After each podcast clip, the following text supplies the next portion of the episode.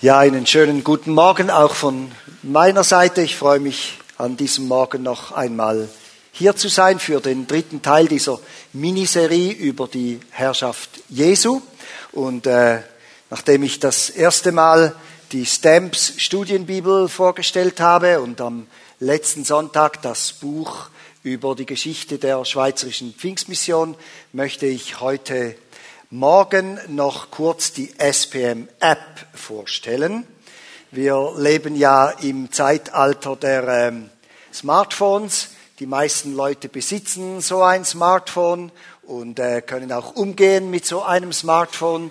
Und diese Apps sind eine recht gute Idee, denn man kann auch hier äh, Informationen gezielt an Personengruppen weitergeben, die sich dafür interessieren. Die SPM-App, die sieht so aus und mein Aufruf heute Morgen ist, hol dir die Mobile-App der SPM. Sie äh, ist auf beiden Plattformen, das werde ich am Schluss noch sagen, sowohl im App Store wie auch auf der anderen Plattform erhältlich. Wie sieht sie aus? Wir haben drei grundsätzliche Icons. Zuerst einmal Push-Nachrichten. Da könnt ihr euch einloggen, um alle aktuellen Informationen aus Gemeinden und der Mission äh, zu bekommen, auch mit einer Push-Nachricht. Ihr wisst, wie das ist. Also die Sportfans haben da ihre speziellen Push-Nachrichten. Jedes Mal, wenn die Schweiz ein Tor schießt, was ja sehr selten vorkommt, dann äh, kriegen sie eine Push-Nachricht. Äh, aber wir werden euch mit den Push-Nachrichten nicht, äh, nicht überfluten, sondern wirklich dann, wenn etwas ganz äh, Wichtiges an Informationen hereinkommt, dass ihr das auch auf eurem Bildschirm dann zuerst sehen könnt. Dann SPM Portrait, Hintergrundinformationen zur SPM, wer wir sind, woher wir kommen, was wir tun. Und dann das dritte, Gemeinden. Da könnt ihr sämtliche Kontaktadressen all unserer 70 Gemeinden in der Schweiz finden und auch einen Link zu den Webseiten. Aber noch viel mehr als das, wenn ihr mal irgendwo unterwegs seid in einem anderen Teil der Schweiz und ihr möchtet einen Gottesdienst besuchen, dann könnt ihr darauf äh, tippen und ihr werdet dann gerade mit der Google-Karte äh, angeleitet, wie ihr diese Gemeinde finden könnt. Und so könnt ihr auch mal einen Gottesdienst in einer anderen Gemeinde der SPM besuchen, falls ihr ferienhalber oder irgendwie weekendhalber mal an einem anderen Ort seid. Wir haben folgende Bereiche auf dieser App. Zuerst das SPM Zoom, das ist unsere Verbandszeitschrift, die viermal im Jahr erscheint. Die kann man äh, da auch dann einsehen und lesen. Dann Mission mit den Missionsinformationen aus den diversen Ländern der Missionsarbeit, die wir als gesamte Gemeindebewegung der Schweizerischen Pfingstmission äh, miteinander betreiben. Dann YouthNet, da geht es um Informationen und Anlässen, die vom äh, Jugendbereich her national oder regional durchgeführt werden und dann am Schluss noch aktiv werden. Da könnt ihr euch noch aktiv daran beteiligen. Also im App Store könnt ihr das herunterladen unter SPM aktuell und auch für Android könnt ihr es herunterladen. Sucht einfach nach SPM aktuell und dieser, hell, äh, dieser dunkelblauen, diesem dunkelblauen Icon mit dem SPM Logo drauf. Nochmals, falls ihr die Push-Nachrichten erhalten wollt, müsst ihr auf der ersten Seite unter SPM News oben bei Neuigkeiten per Push erhalten den entsprechenden Button, Button drücken und dann seid ihr eingeloggt und ihr werdet mit den neuesten Informationen automatisch versorgt. So, am ersten Sonntag, als ich äh, hier sein durfte, haben wir zum Thema gesprochen, dass Jesus Christus uns einlädt, ihn als Retter aufzunehmen in unser Leben, aber nicht nur als Retter, sondern eben auch als Herr. Das war eine sehr grundlegende Predigt, was es bedeutet, äh, unter der Herrschaft Jesus zu leben, warum wir das können und unter welchen Bedingungen, dass wir das können. Und am letzten Sonntag äh, sprachen wir dann darüber, dass dann, wenn Jesus Christus Herr unser Leben, unseres Lebens wird, dass unser Leben auch beeinträchtigt beeinträchtigt wird, beeinflusst wird von ihm, dass wir unterwegs sind, dass wir miteinander auf einem Weg sind und in diesem Weg immer mehr begreifen, was es bedeutet, mit Jesus zu leben. Es gäbe natürlich noch sehr, sehr viele Aspekte zu diesem äh, Thema unter der Herrschaft Jesu äh, zu leben, äh, die wir anschneiden könnten, gerade auch im Blick auf die Vollendung der Zeit. Aber ich möchte heute diese Miniserie mit einer Predigt schließen, die den Titel trägt, Jesus dem Herrn dienen. Das Neue Testament gibt uns sehr viel Informationen darüber, wie wir dienen sollen, warum wir dienen sollen und man könnte diese Informationen an, an sich unter drei einfache äh, Punkte zusammenfassen. Die Christen sind berufen, dem Herrn zu dienen, wenn Jesus Herr unseres Lebens wird. Dann hat er eben auch Menschen, die ihm dienen, die sich ihm für seine Ziele zur Verfügung stellen. Und das wäre das Erste. Das Zweite ist, Christen dienen aber auch der Gemeinde. Sie sind miteinander unterwegs mit der Gemeinde, die als Leib Christi bezeichnet wird. Und in diesem äh, Miteinander unterwegs sein gibt es verschiedene Aufgaben, verschiedene Dienste, die erfüllt werden müssen, damit dieser Leib gesund und konkret vorangehen kann. Und dann das Dritte ist, dass die Christen eben nicht nur Jesus und sich selbst dienen, sondern auch einen Blick haben für die Welt um sich herum und dass sie auch Menschen in dieser Welt dienen, Menschen, die vielleicht in besonders schwierigen Umständen oder Situationen sind und versuchen ihnen die Liebe Gottes klar zu machen und in ihr Leben hinein äh, zu wirken, damit sie erkennen können, wer Jesus Christus ist und wer er für ihr Leben sein will. Von einem unserer ehemaligen Bundesräte wird gesagt, dass immer dann, wenn er eine Person aus seinem Departement, einer Person aus seinem Departement begegnete, egal ob das nun eine einfache Putzfrau war oder ein Bundesamtsdirektor, dass er immer dieselbe Frage gestellt hat. Er hat diese Leute gefragt, was ist ihr Auftrag? Auch Christen haben einen Auftrag. Wir sind nicht zufällig in der Welt, wir sind auch nicht zufällig da, wo wir sind, wir wohnen auch nicht zufällig da, wo wir eben wohnen oder haben ein Arbeitsumfeld, äh, das aus reinem Zufall unser Arbeitsumfeld geworden ist. Jesus Christus leitet unser Leben und wir können davon ausgehen, dass, dass er da, wo wir jetzt sind, uns auch haben will. Und wir haben eine Bestimmung, wir haben eine Bestimmung für Gott zu leben, wir haben eine Bestimmung, Teil der Familie Gottes zu sein und uns in diese Familie zu integrieren. Wir haben eine Bestimmung, Jesus ähnlich zu werden und unter seiner Herrschaft zu leben, aber wir haben auch einen Auftrag. Dieser Auftrag, der hat zwei Teile.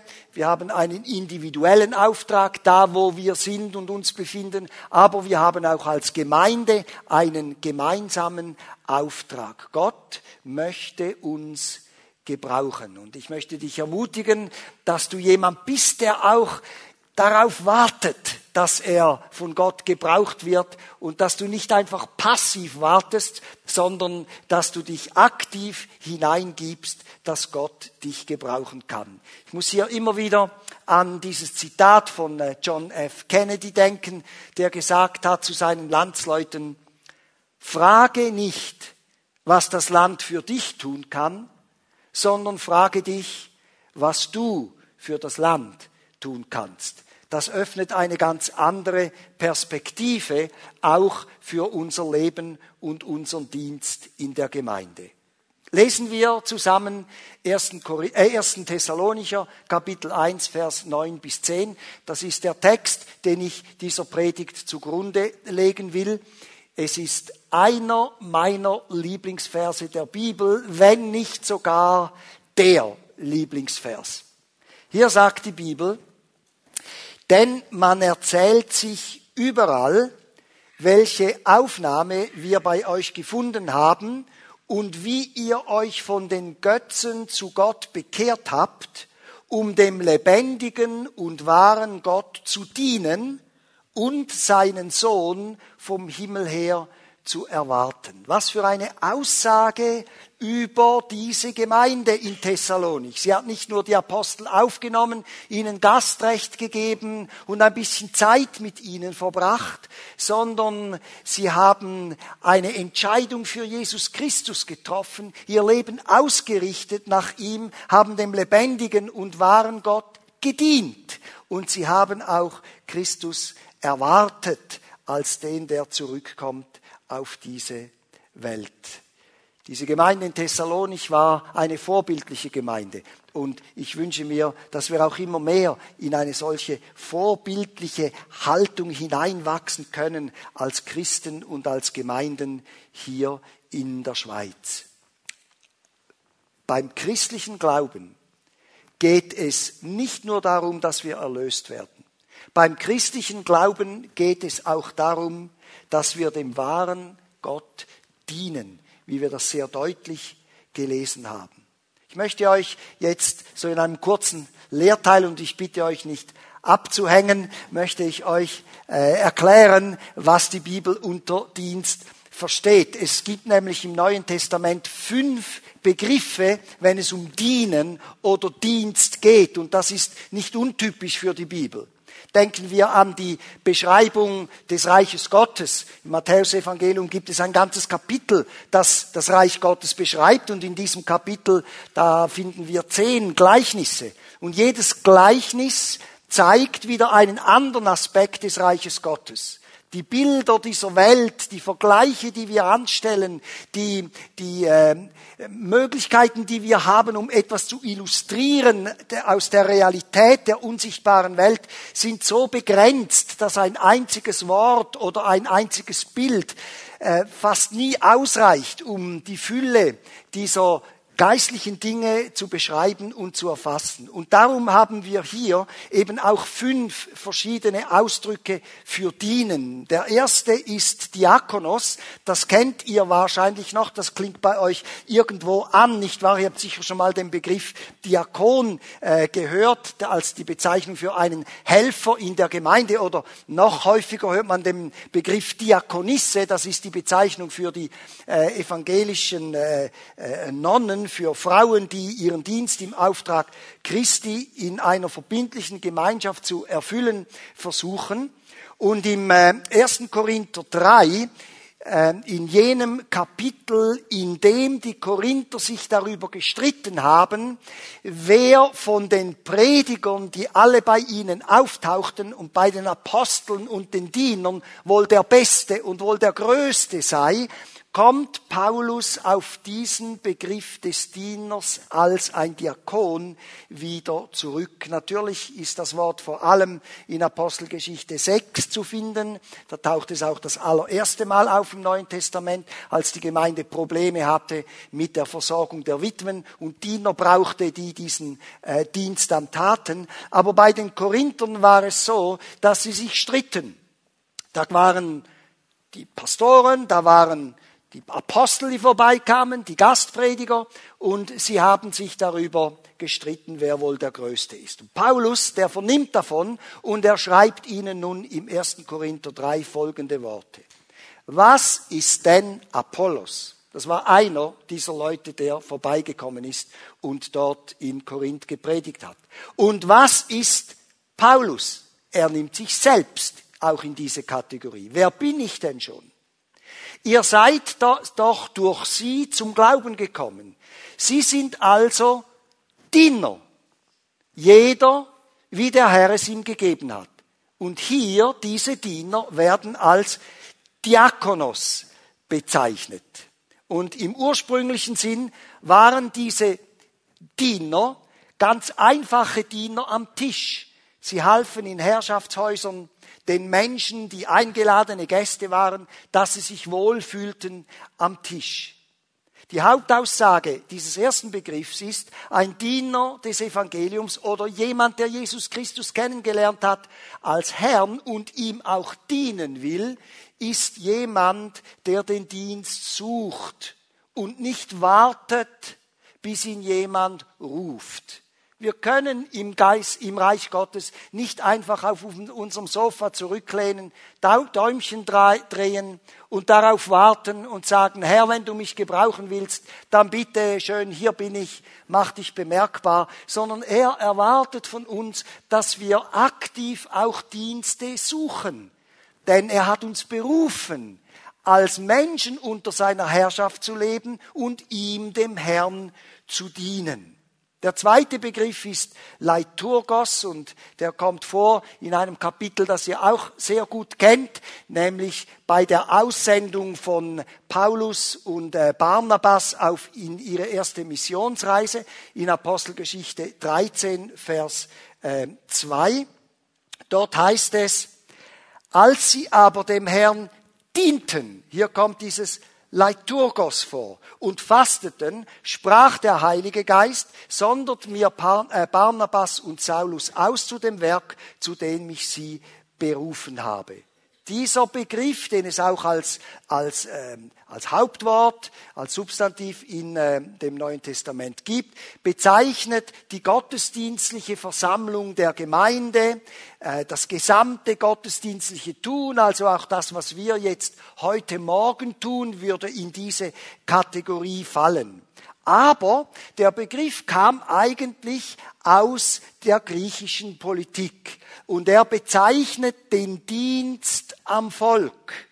Und dieser Dienst am Volk wurde von Menschen getan, die diesen Dienst aus der Motivation eines patriotischen Herzens taten, weil sie dieses Volk liebten. Sie wollten diesem Volk dienen, sie wollten etwas für dieses Volk tun, sie wollten sich investieren in dieses Volk. Und sie taten dies auch auf eigene Kosten, ohne dass sie dafür irgendwie belohnt worden wären.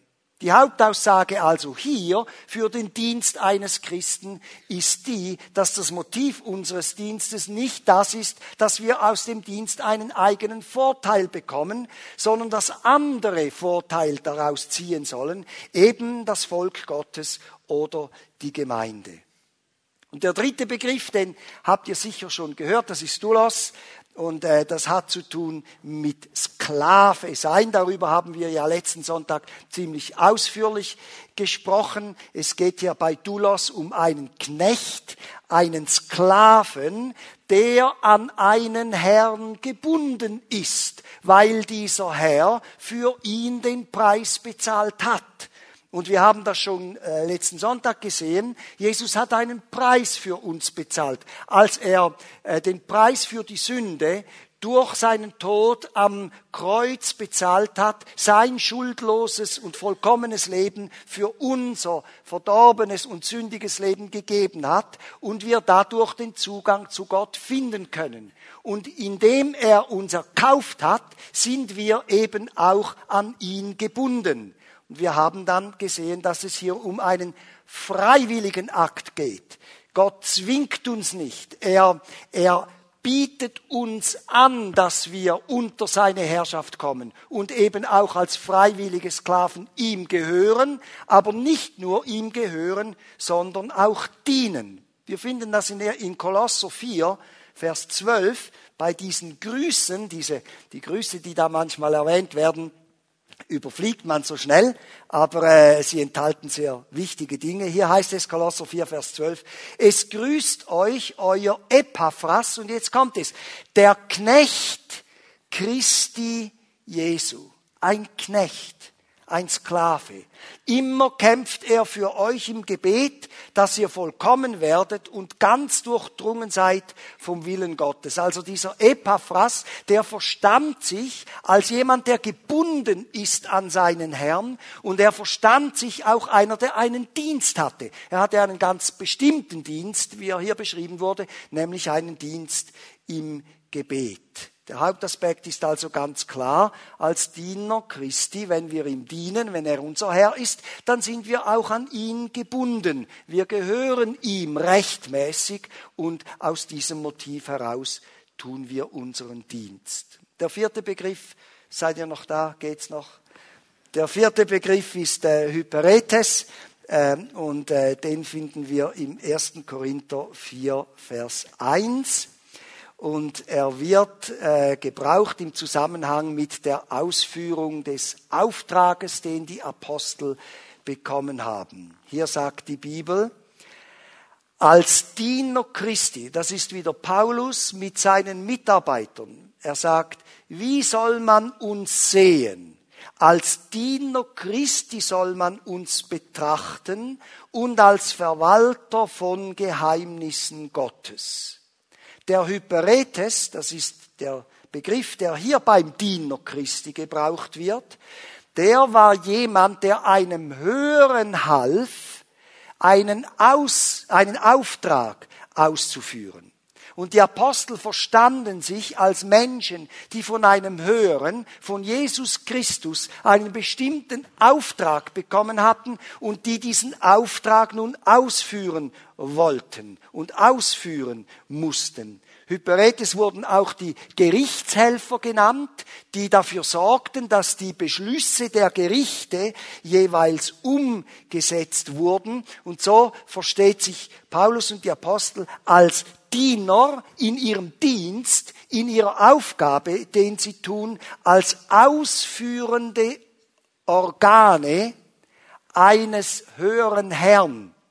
Und sie waren nicht Menschen, die ihre eigenen Meinungen, ihre eigenen Ansichten, ihre eigenen Interpretationen zum Besten gaben, sondern die wussten, wir sind nur ausführendes Organ. Wir haben einen Herrn, der zu uns gesprochen hat, der seine Offenbarung geschenkt hat und der nun will, dass diese seine Offenbarung von Menschen, die ausführende Organe sind, äh, weitergetragen werden. Der Hauptaspekt ist natürlich ganz klar, wenn wir als Christen dienen, in einem Dienst stehen, dann geht es darum, dass wir die Beschlüsse eines Höheren ausführen und nicht unsere eigenen Ideen. Und wer diesen Vers vorher ganz durchgelesen hat, aufmerksam durchgelesen hat, dem ist es sicher aufgefallen, dass im selben Vers noch einmal ein Begriff kommt, der mit ihnen zu tun hat.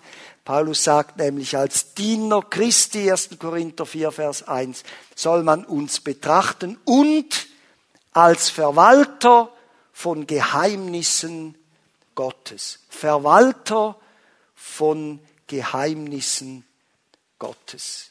Hier wird ein ganz spezielles Wort gebraucht, das sehr tiefsinnig und auch sehr breit ist, nämlich das Wort Ökonomos für Verwalter.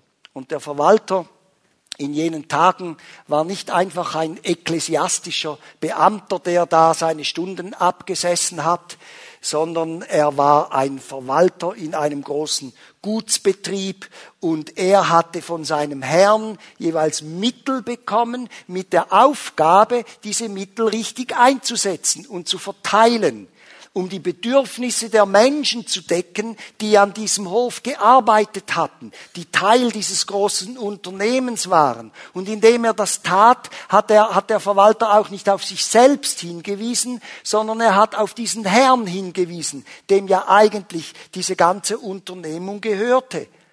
Und Paulus sagt nun, auf diese Art und Weise soll auch das Geheimnis Gottes, die Botschaft des Evangeliums, das Geheimnis der Erlösung, das Geheimnis des ewigen Lebens, soll nun eben auch auf diese Art und Weise weitergegeben werden von Menschen, die sich in ihrem Dienst als Verwalter dieses Geheimnisses verstehen. Der Hauptaspekt ist auch hier klar, es ist ein Diener, der die Bedürfnisse anderer Menschen durch das, was, was der Herr ihm gegeben hat, dient. Nun, dieser Verwalter, er war ja nicht der Besitzer. Und Freunde, lasst uns das immer wieder klar vor Augen haben. Unsere Stellung in der Gemeinde ist keine Stellung eines Besitzers. Wir mögen in der Gemeinde noch so eine hohe Verantwortung innehaben. Die Gemeinde gehört nie einem Menschen. Sie gehört keinem Pastor und keinem Apostel und keinem Präsidenten und keinem Papst und wie sie alle heißen. Die Gemeinde gehört Jesus Christus. Es ist nicht unsere Gemeinde. Ich erinnere mich in den 90er Jahren, als die Gemeindewachstumsbewegung groß en vogue war und an jeder Konferenz darüber gesprochen wurde, ähm, dass man jeweils äh, Pastoren aus anderen Landesteilen begegnet. Und ähm, die erste Frage war immer, äh, Hi, my name is John, who are you? Oder also, äh, guten Morgen, ich heiße, ich heiße Hans, wie heißt du? Und die zweite Frage war immer, How big is your church? Wie groß ist deine Gemeinde? Wie groß ist deine Gemeinde? Hey, Moment mal. Es ist ja gar nicht meine Gemeinde. Wir sind nur Verwalter. Wir haben alles, auch was wir an Fähigkeiten bekommen haben, um eine Gemeinde zu leiten, um sie zu inspirieren, um sie voranzubringen, ist alles nur Gnadengeschenk Gottes. Auch die großen Apostel in der Bibel sahen sich nicht als besondere Menschen, sondern einfach als solche, die einen Dienst bekommen haben und sie tun diesen Dienst wie alle anderen Menschen auch in der Gemeinde ihren Dienst tun, auch wenn diese Dienste vielleicht in den Augen der Menschen etwas niedriger sind, was in den Augen Gottes allerdings nicht der Fall ist. Und wenn die Bibel von Verwaltern spricht, dann spricht sie eben auch nicht von Bürokraten, sondern sie spricht von innovativen Menschen. Innovativen Menschen, die sich leidenschaftlich für etwas einsetzen, die sagen, meine Fähigkeiten, die sollen dazu dienen, dass das Reich Gottes vorankommt. Nun, gute Verwalter, die hatten bestimmte Eigenschaften. Sie zeichneten sich zum Beispiel aus durch Zuverlässigkeit. Der Herr, der diese Verwalter einsetzte, musste sich darauf verlassen können, dass die Menschen, die seinen Besitz und seine Unternehmung mitprägten, dass sie zuverlässig und treu waren. Und die Bibel spricht ganz klar davon, dass wir treu sein sollen in dem Dienst, den Gott uns gegeben hat. Ein guter Verwalter weiß auch, dass er investieren muss. Verwalten heißt nicht einfach nur Ressourcen aufbrauchen und wenn sie weg sind, fragen, was machen wir jetzt, sondern investieren und multiplizieren. Und unsere Talente und unsere Fähigkeiten sollten eben auch dazu dienen, dass das Reich Gottes innovativ bereichert wird. Du hast natürliche Talente bekommen. Du kannst vielleicht musizieren oder organisieren oder lehren oder irgendetwas anderes, das dein natürliches Talent ist. Und Gott will, dass du dieses natürliche Talent auch ganz natürlich mit einbringst, weil du ja einen Herrn hast, der dich nicht nur erlöst hat, sondern dem du eben auch dienst mit dem, was du hast. Und dann gibt's natürlich auch geistliche Talente, sei das Seelsorge oder prophetische Rede oder Glauben oder was auch immer. Ihr kennt diese Listen im Neuen Testament. Und wenn wir gute Verwalter sind, dann investieren wir diese Gaben, dann investieren wir diese, diese Möglichkeiten. Und wir freuen uns nicht nur darüber, dass wir sie haben. Und wenn es ums Investieren im Reich Gottes geht, dann spricht die Bibel Klartext. Sie will großzügige Menschen. In äh, 2. Korinther 9 sagt der Paulus, wer da kärglich sät, der wird auch kärglich ernten. Und wer im Segen sät, der wird auch im Segen ernten. Es ist ein ganz einfaches Prinzip. Je weniger wir geben, desto weniger Segen können wir erwarten. Je mehr wir geben von dem, was wir haben, an Talenten, an Möglichkeiten, an, an äh, Energie für das Reich Gottes, desto größer wird auch der Segen. Und ein guter Verwalter, er befolgt auch die Anweisungen des Herrn. Er nimmt immer wieder Kontakt auf mit seinem Herrn. Er will immer wieder wissen, bin ich richtig in der äh, Sache, die ich jetzt tue? Braucht es eine Korrektur? Ist es immer noch im Sinn meines Herrn? Oder habe ich da bei allem Enthusiasmus so ein bisschen die, die äh, Richtung verloren? Und deshalb ist es so wichtig, dass wir auch für unsere eigene Lebensgestaltung immer wieder uns an Jesus orientieren aber auch für unseren Dienst und für das Leben der Gemeinde. Und ein Verwalter muss auch Rechenschaft ablegen. Jeder Verwalter muss Rechenschaft ablegen. wie gesagt, er handelt nicht mit einer Sache, die ihm selbst gehört. Und der Herr, dem eben diese Angelegenheit gehört, dem muss er Rechenschaft geben. Christen sind rechenschaftspflichtig. Und Jesus hat mal ein Gleichnis erzählt von einem Haushalt, in dem äh, der Herr weggegangen ist für eine Hochzeit und äh, dann äh, haben die Menschen in diesem Haushalt äh, gedacht, ist die Katze aus dem Haus, dann tanzen die Mäuse nicht und äh, dachten, sie könnten jetzt ihren Job ein bisschen leger nehmen. Und Jesus sagt, tut das nicht. In Lukas 12, Vers 36 und Anfang Vers 37 sagt er, welche Diener wir sein sollen. Seid wie Diener und Dienerinnen, die auf ihren Herrn warten, der auf einer Hochzeit ist. Wenn er dann spät zurückkommt und an die Tür klopft, können sie ihm sofort aufmachen. Und jetzt kommt das, was mit Rechenschaft zu tun hat. Sie dürfen sich freuen, wenn der Herr sie bei seiner Ankunft wach und dienstbereit findet. Wach und dienstbereit. Und das ist die Verantwortung, die wir tragen, dass wir geistlich wach sind, dass wir dienstbereit sind, dass wir da, wo wir etwas für den Herrn unternehmen und am Leben der Gemeinde beitragen können, dass wir sagen, wir tun's, wir sind wach, wir sehen die Notwendigkeit. Liebe Freunde,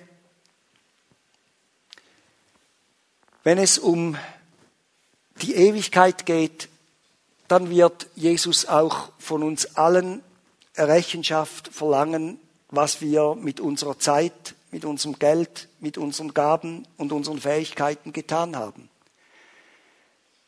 Dieses Gericht, die Bibel bezeichnet das auch als ein Gericht, da geht es nicht darum, ob wir gerettet werden oder verloren gehen. Das wird entschieden, wenn wir Jesus Christus als unseren Herrn annehmen, wenn wir seine Erlösung annehmen, wenn der Heilige Geist in unser Leben kommt und wir von neuem geboren werden und die Gewissheit, dass wir Teil der Familie Gottes sind, unser Herz erfüllt, das kann uns niemand rauben. Aber weil wir ja nicht nur gerettet sind, um gerettet zu bleiben und uns daran zu freuen, sondern in dieser Errettung auch der Dienst für unseren Herrn mit eingeschlossen ist, werden wir auch darüber Rechenschaft geben müssen, was wir mit unserem Leben getan haben. Dienen. Wir, weil wir einen Herrn haben, dienen wir ihm. Nun, dieser Herr ist ja auch ein gewaltiges Vorbild im Dienen. Er hat das selber gelebt und er hat das auch gelehrt. In Markus Kapitel 10 im Vers 45 ist diese, diese ungewöhnliche Aussage eines Herrn. Und zwar nicht einfach eines Herrn, sondern des Herrn der Herren und des Königs über alle Könige. Da sagt Jesus, auch der Menschensohn, eine Bezeichnung auf, seine, auf sein Menschsein, auch der Menschensohn ist nicht gekommen, um sich bedienen zu lassen, sondern um zu dienen und zwar so stark zu dienen, dass er sogar sein Leben als Lösegeld für alle Menschen bereit war hinzugeben. Wir sind nicht hier, damit wir bedient werden. Die Gemeinde ist auch nicht hier, damit wir primär von der Gemeinde bedient werden, sondern wir sind hier, dass wir dienen und indem wir dienen, werden wir gesegnet. Und indem wir dienen, werden auch unsere Bedürfnisse wieder erfüllt. So wie das bei Jesus der Fall war. Und kurz bevor Jesus ans Kreuz ging,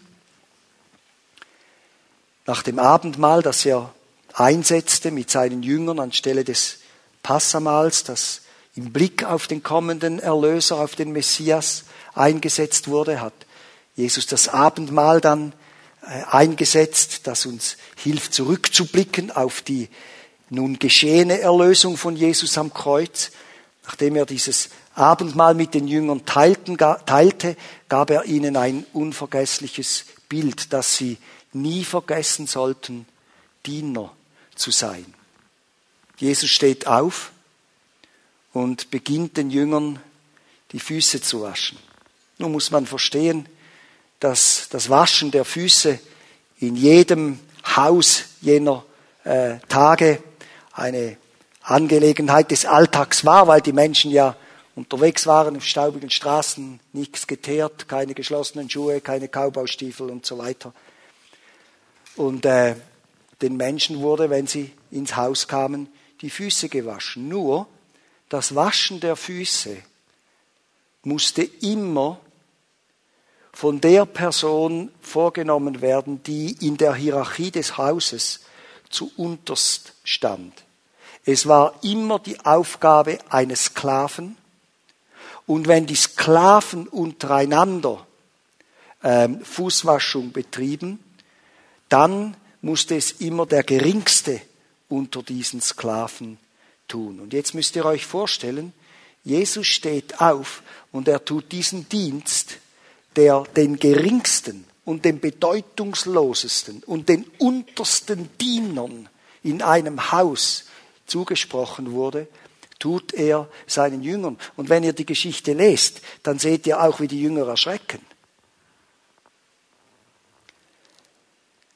Und Jesus sagt dann, ihr sagt zu mir, Meister und Herr, und ihr nennt mich mit Recht so, denn ich bin es. Er macht keine Abstriche an seiner Herrschaft. Wenn nun ich, fährt er dann fort, der Herr und Meister euch die Füße gewaschen habe, dann müsst auch ihr einander die Füße waschen. Seid Diener, wie ich gedient habe. Das war seine Botschaft. Seid Diener, wie ich gedient habe. Nun, diese Aussagen implizieren nicht, dass ein Diener einfach da ist, um den allerletzten Dreck zu tun. Aber es bedeutet, dass wir bereit sind, die Dienste zu tun und diese Herzenshaltung des Dienens, wie Jesus sie gehabt hat, in unserem Leben zu pflegen. Dienst hängt zusammen mit Auftrag. Die Gemeinde in Thessalonich, von der wir gelesen haben, die hat einen gewaltigen Auftrag ausgeführt. Man kannte sie in der ganzen Region als jemand, als, als eine Gruppe von Menschen, die Jesus Christus verkündigen und nach seinen Maßstäben leben und, und, und, und den Menschen die Offenbarungen Gottes bringen. Die Erlösung, liebe Freunde, ist nicht das Ziel unseres geistlichen Lebens. Die Erlösung ist eigentlich der Anfang. Wie bei einer Geburt. Die Geburt nicht das Ziel eines Lebens ist. Die Kinder, die hier eingesegnet wurden, es war schön, die Babys und alles, aber es ist nicht das Ziel, dass sie Babys bleiben. Es ist das Ziel, dass sie erwachsene Menschen werden, die in dieser Welt Verantwortung übernehmen, diese Welt gemäß ihren Talenten, in dieser Welt gemäß ihren Talenten einen Beitrag leisten und Teil dieser Gesellschaft werden. Und so ist es auch im geistlichen Leben. Wir beginnen uns zu entwickeln. Und die Erlösung ist nicht das Ziel, sondern der Start. Und wenn wir mit Jesus weiter unterwegs sind, dann wollen wir eben den Auftrag mit ihm umsetzen. Nun, was ist es, was ist der Auftrag? Ganz einfach, ihr lest ja die Bibel und kommt auch immer wieder an den Evangelien vorbei und drei der vier Evangelien schließen mit diesem ganz klaren Auftrag, dass wir die Offenbarung der Liebe Gottes dieser Welt bringen sollen, so wie es die Thessalonicher gemacht haben. Und den Auftrag, der Auftrag, den wir eigentlich wahrnehmen sollen, ist ganz einfach gesagt die Fortsetzung des Auftrages von Jesus Christus. In Johannes 20, Vers 21, als Jesus zu den Jüngern hineinkommt durch die verschlossenen Türen und die verschlossenen Fenster, weil sie so Angst hatten äh, und äh, er ihnen sich als der Auferstandene äh, präsentiert, da sagt er zu ihnen, noch einmal sagte Jesus zu ihnen, Frieden sei mit euch. Also er betont zweimal, dass die Grundlage, damit wir überhaupt leben und dienen können, eben die ist, dass wir Frieden mit Gott haben. Dass unsere Sünden geklärt sind, dass unsere Vergangenheit klar ist, dass wir verstehen, wer wir in Christus Jesus sind. Und dann kommt dieses Wieso, von dem wir das letzte, äh, nicht wieso, sondern wie, so, von dem wir das letzte Mal schon gesprochen haben. Wie der Vater mich gesandt hat, auf dieselbe Art und Weise, wie der Vater mich gesandt hat, so sende ich nun euch. Aus der Sicht von Jesus sind wir gesendet. Er ist nicht mehr auf dieser Welt. Er sitzt zur Rechten Gottes, auf dem Thron Gottes. Und ich sage es immer so, Jesus hat in dieser Welt keine anderen Hände, keine anderen Füße und keine anderen Zungen als die der Menschen, die ihn lieben und die ihm nachfolgen. Der Herr braucht dich und der Herr braucht die Gemeinden.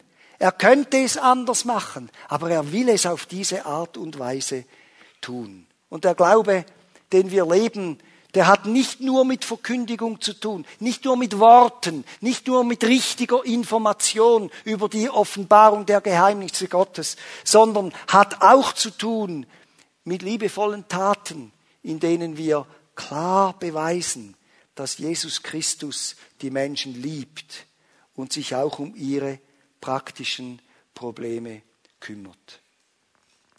Und noch ein letztes. Unser Auftrag ist ein großes Vorrecht. Im 2. Korinther Kapitel 5, Vers 20, da werden die Gemeinden und die Personen, die mit der Gemeinde unterwegs waren, mit einem Titel versehen. Dort heißt es nämlich, wir sind Botschafter an Christis Stadt. Wir sind Botschafter an Christi Stadt. Und Freunde, Botschafter sind ziemlich geachtete Personen. Ich hatte selbst in meinem Leben das Vorrecht, mal vom Südamerika südafrikanischen Botschaft ein, eingeladen äh, worden zu sein in seine Residenz zu einem Abendessen. Er kam in die Gemeinde, das war vor vielen, vielen Jahren, die Botschafter ändern sich ja auch immer wieder. Kam in die Gemeinde, dann konnte ich bei ihm mal residieren oder besser gesagt dinieren für einen Abend. Ich habe auch einen der Botschafter Israels getroffen und auch den Botschafter von Weißrussland.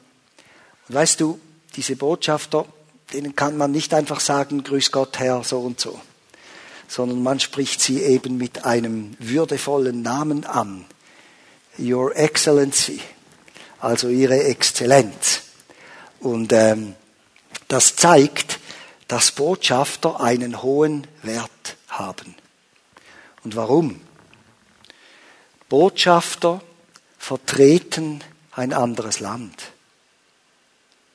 Sie sind hier, um ein Land, das mehr oder weniger weit weg ist von dem, in dem sie leben, zu vertreten und im Auftrag der Regierung dieses Landes zu sprechen. Sie verbreiten also nicht ihre persönliche Meinung und wehe dem Botschafter, der einen persönlichen Kommentar abgibt, der ist geliefert. Sie vertreten das, was die Regierung sagt und wozu sie die Regierung beauftragt hat. Freunde, wir sind Botschafter an Christi Stadt. Wir sind wie Menschen in dieser sichtbaren Realität, die einen Auftrag bekommen haben vom Herrn, sagen wir so von der Regierung, der unsichtbaren Realität des Himmels, wo Jesus Christus ist. Und er befähigt uns nun, in dieser sichtbaren Welt als seine Botschafter zu leben und als seine Botschafter zu dienen. Und das ist ein gewaltiges Vorrecht. Und wir haben auch eine Botschaft. Sie wird auch im 2. Korinther 5, Vers 20 erwähnt. Was ist die Botschaft? Wir bitten an Christi Stadt, Was ist die Botschaft der Regierung des Himmels an diese Welt? Die Botschaft der Regierung des Himmels an diese Welt ist, wir bitten an Christi Stadt, lasst euch versöhnen mit Gott. Das ist die Botschaft. Darum geht es. Darum geht es in unserem Dienst. Deshalb sind wir gesandt. Dahin sollen die Menschen gebracht werden, dass sie eben das Grundproblem ihres, ihres Lebens lösen. Dass Sünde nicht mehr ihr Leben beherrscht, sondern dass Christus ihr Leben beherrscht und dass sie mit ihm unterwegs sein können. Nun, wir können das auf ganz verschiedene Art und Weise tun können es tun, indem wir die Gelegenheiten nutzen, die Gott uns gibt, um von diesem Jesus zu reden, um von der Realität des Reiches Gottes zu reden, um irgendwo etwas zu platzieren, um in unseren Gesprächen, die wir führen, darauf hinweisen, dass wir nur, nur, nur deshalb da sind, wo wir sind, weil Jesus Christus seine Gnade in unserem Leben äh, erwiesen hat und dass unser Leben egal wie weit wir in, unserer, in unserem Wachstum mit Jesus vorgeschritten sind, dass unser Leben Spuren vom Wirken und Handeln von Jesus Christus trägt. Und wir können auf diese Spuren hinweisen. Und wir können den Menschen erklären, was es bedeutet, mit Jesus zu leben. Und sie einladen, dass sie auch über ihr Leben sich Gedanken machen und diese, diese Versöhnung mit Jesus Christus, mit dem lebendigen Gott suchen. Freunde, dieser Auftrag ist ein Auftrag mit Ewigkeitsdimension. Ich liebe diese Welt. Mir gefällt sehr vieles an dieser Welt. Ich bin auch kein Schwarzmaler. Ich sehe auch die negativen Seiten dieser Welt. Ich bin ein bisschen älter geworden und je älter man wird, desto weniger werden einem Dinge wichtig, die einem früher mal wahnsinnig wichtig waren. Das ist ein ganz natürlicher Prozess. Nicht wahr? Ein Kind äh, hat natürlich sehr Mühe, wenn es das Baby nicht mehr hat oder das Auto nicht mehr hat und dann äh, so, wenn sie Teenager sind, dann wollen sie das Baby und das Auto eben nicht mehr, weil sie aus einer Phase herausgewachsen sind. Das sind so kleine Illustrationen, an denen wir sehen, dass die Dinge auf dieser Welt, die wir manchmal als so wichtig ansehen, gar nicht so wahnsinnig wichtig sind im Blick der Ewigkeit. Nun, ich möchte auf keinen Fall mit dem, was ich jetzt sage, die Menschen ermutigen, die Verantwortung auf dieser Welt zu minimieren oder abzugeben und irgendwo in den Wolken zu leben. Wir leben hier in der Realität dieser Welt. Aber wenn wir Botschafter Christi sind, wenn wir Diener sind dieses Herrn, wenn wir ihn angenommen haben als Erlöser und auch als, und auch als Herr, dann leben wir nicht nur in dieser sichtbaren Dimension, dann leben wir auch in der unsichtbaren Dimension. 2. Korinther 4 heißt es so schön, wir starren nicht auf das Sichtbare. Also wir können auf das Sichtbare sehen. Aber wenn ich auf etwas starre, dann bin ich völlig unempfänglich für andere Impulse. Wir starren nicht auf ähm, das Sichtbare, sondern wir blicken nach dem Unsichtbaren aus denn das Sichtbare ist vergänglich und das Unsichtbare ist ewig. Und Freunde, wenn wir Diener Christi sind, weil das eben auch zur Herrschaft Christi gehört, dann ist die Frage, wie setzen wir unsere Energien ein? Wie setzen wir unsere Zeit, unser Geld, unsere Talente ein? Nur für diese sichtbare Welt oder auch für die unsichtbare Welt? starren wir auf diese sichtbare Welt und sind nicht frei, auch für eine unsichtbare Welt zu leben und zu dienen? Oder haben wir beides gleichermaßen im Blick? Ich möchte schließen und noch einmal auf den Diakonos zu sprechen kommen, diesen ersten Begriff, den wir am Anfang gehört haben, als einen Begriff für einen Diener. Ich habe gesagt, dass äh, Diakonos ganz einfach heißt jemand, der am Tisch dient. Und ich finde, eine der schönsten Illustrationen für unsere Diensthaltung ist wirklich ein Kellner. Und ganz besonders ein italienischer Kellner in einem guten italienischen Restaurant. Der Kellner war ja einmal ein sehr geachteter Beruf und ähm, äh, hat das heute leider mit der Entwicklung der Art der Restaurants und so äh, verloren. Aber es gibt immer noch Plätze, an denen der Kellner diese geachtete Funktion innehat. Die klassische Aufgabe des Kellners ist natürlich die Bedienung der Gäste, auch wenn er alles herrichtet und den Tisch deckt und was da alles dazugehört. Aber die Gäste sind im Fokus des Kellners und er ist der Repräsentant des Betriebes, der Repräsentant des Chefs, für den er arbeitet. Und wie macht das nun ein guter Kellner? Na, wenn man da kommt, dann begrüßt er zuerst mal ganz freundlich die Gäste. Guten Abend, herzlich willkommen. Wir freuen uns sehr, dass Sie da sind, auch wenn es vielleicht die komischsten Typen sind, die da jetzt ins Restaurant reinkommen. Er nimmt ihnen den Mantel ab und hängt ihnen den Mantel auf. Er weist ihnen den Tisch an und fragt, ist dieser Tisch richtig? Ist er gut für Sie oder wollen Sie lieber draußen essen oder drinnen? Also im Sommer natürlich. Ähm, passt das oder passt das? Ja, wenn er Ihnen nicht passt, ich hätte noch diese Alternative.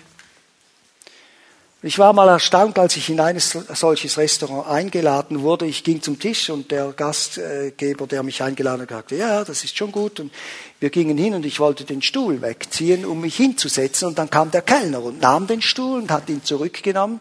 Und äh, ich musste da zwischen Stuhl und Tisch. Und dann hat er den Stuhl wieder zurückgeschoben und ich durfte mich setzen. Dann hat er die Serviette genommen, hat sie geschüttelt und mir auf äh, meine, äh, meine Oberschenkel gelegt ein, ein Kellner. Dann hat er nach dem Aperitif gefragt, dann hat er die Karte gebracht, dann hat er das Menü vorgestellt. Natürlich auswendig. Dann hat er die Fragen beantwortet dieses Menüs. Und wisst ihr, wenn man dann eben auch so Spezialwünsche hat, was bei mir und noch mehr bei meiner Frau jeweils der Fall ist, sagt er, er hätte gerne dieses Menü, aber mit der Beilage oder geht das oder könnten Sie dann sagt ein guter Kellner nicht, hören Sie, wir haben Tiefkühlkost, die kommt aus dem Tiefkühler, geht in den Mikrowelle und auf Ihren, auf Ihren Teller, wir können nichts ändern. Sondern er sagt, ja, selbstverständlich, selbstverständlich, machen wir für Sie. Die sagen wörtlich in den guten italienischen Restaurants, das mache ich für Sie. Schlau, oder? Das mache ich für Sie, nicht für die anderen, aber für Sie. Warum? Weil sie einen Chef repräsentieren. Und wenn Kellner dann die Mahlzeiten servieren, auftragen, haben sie ja noch anderes zu tun, oder? Andere Tische zu bedienen. Dann schauen sie immer, was geschieht an den anderen Tischen, die bereits die bereits bedient wurden. Ein guter Kellner rast nicht einfach vorbei. Er schaut und er schaut, brauchen die etwas? Oh, die Serviette ist runtergefallen, Entschuldigung. Oder, oder stimmt etwas nicht? Oder fragt, ist alles in Ordnung? Kann ich noch etwas für Sie tun? Und so. Sie sind ständig damit beschäftigt, dass es den Gästen gut geht. Das ist ein einprägsames Bild für unsere Aufgabe als Diener. Wir sind Repräsentanten eines Herrn. Wir dienen den Menschen in ihren geistlichen und auch praktischen Bedürfnissen. Und indem wir das tun, geben wir eine Visitenkarte ab für den Herrn, der unser Herr ist und dem wir dienen und dem wir gehören, damit sie ihn kennenlernen und auch selbst zu Diener dieses Herrn wieder werden können und so das Reich Gottes sich multipliziert und weitergebaut wird. Ich wünsche euch, dass ihr solche Diener seid und dieser Gemeinde zusammen mit allen anderen Gemeinden in unserem Land, dass wir solche Gemeinden sind und den Gemeinden und den Christen auf der ganzen Welt, dass wir solche Diener sein können, weil wir einen guten Herrn haben, der uns liebt und der uns brauchen will. Lasst uns beten. Wir danken dir, Herr Jesus, für diesen Morgen und für alles, was wir erleben und hören konnten. Wir sind uns bewusst, dass du uns deine Gegenwart durch den Heiligen Geist geschenkt hast, was immer wieder ein großes Vorrecht und eine Gnade ist. Und wir können auch davon ausgehen, dass du uns begleitest mit deiner Gegenwart und weiter an uns arbeitest, damit die Botschaft deines Wortes sich weiter vertiefen und unser Leben gestalten und unser Leben prägen kann. Wir danken dir, dass wir dich kennenlernen konnten als Herrn und dass wir dir jetzt dienen dürfen als einem guten Herrn, der uns als Vorbild vorangegangen ist und uns mit allem versorgt, was wir brauchen, um diesen Dienst zu tun. Und der uns auch Führung durch den Heiligen Geist gibt, damit wir da, wo wir leben und stehen und sind, ihn repräsentieren und seine Herrlichkeit weitergeben können. Ich danke dir, dass du uns brauchst, die Gemeinden brauchst und wir Segen sein dürfen für diese Welt. Amen. Lasst uns doch gemeinsam aufstehen. So wie ich Max kenne, würde gern noch persönlich für jene Personen beten, die innerlich müde geworden sind in diesem Dienen. Und ich möchte dich einladen, wenn du merkst, du bist müde geworden, frustriert, hast Verletzungen abbekommen durch deinen Dienst, durch deine Hingabe. Oder wenn du merkst innerlich, du möchtest beginnen mit deinen Gaben, Talenten, deiner Zeit und Kraft zu dienen, dann bitte ich dich, dass du jetzt aus den Reihen kommst, dich hier vorne aufstellst. Max wird dann für dich beten und dich segnen. Komm doch jetzt gleich nach vorne, wenn du merkst, du möchtest dem Herrn dienen. Wir haben im Vorbereitungsgebet auch gebetet für Personen, die anstehen im Dienst. Wenn du dich wie in einer Situation fühlst, du kommst nicht weiter, es geht nicht weiter, du weißt nicht wie weiter, dann komm doch jetzt nach vorne. Der Heilige Geist möchte dir einen Durchbruch schenken. Wenn du dich siehst wie an einer Barriere, es, du kommst nicht wie vorwärts im Dienst, es, du spürst, die Gnade des Herrn nicht mehr, dann komm doch jetzt nach vorne. All jene Personen, die sich nicht angesprochen fühlen, dann wollen wir doch unsere Hände jetzt ausstrecken für diejenigen, die hier vorne sagen, ja, ich möchte mich neu entscheiden, dem Herrn zu dienen mit dem, was ich habe. Komm doch jetzt nach vorne. Danke. Herr Jesus, wir danken dir für diese Männer und Frauen, die jetzt vor dir stehen wir danken dir für ihr offenes Herz, dass sie empfangen haben und auch, dass dieses Wort gerade ihre Situation stark berührt hat.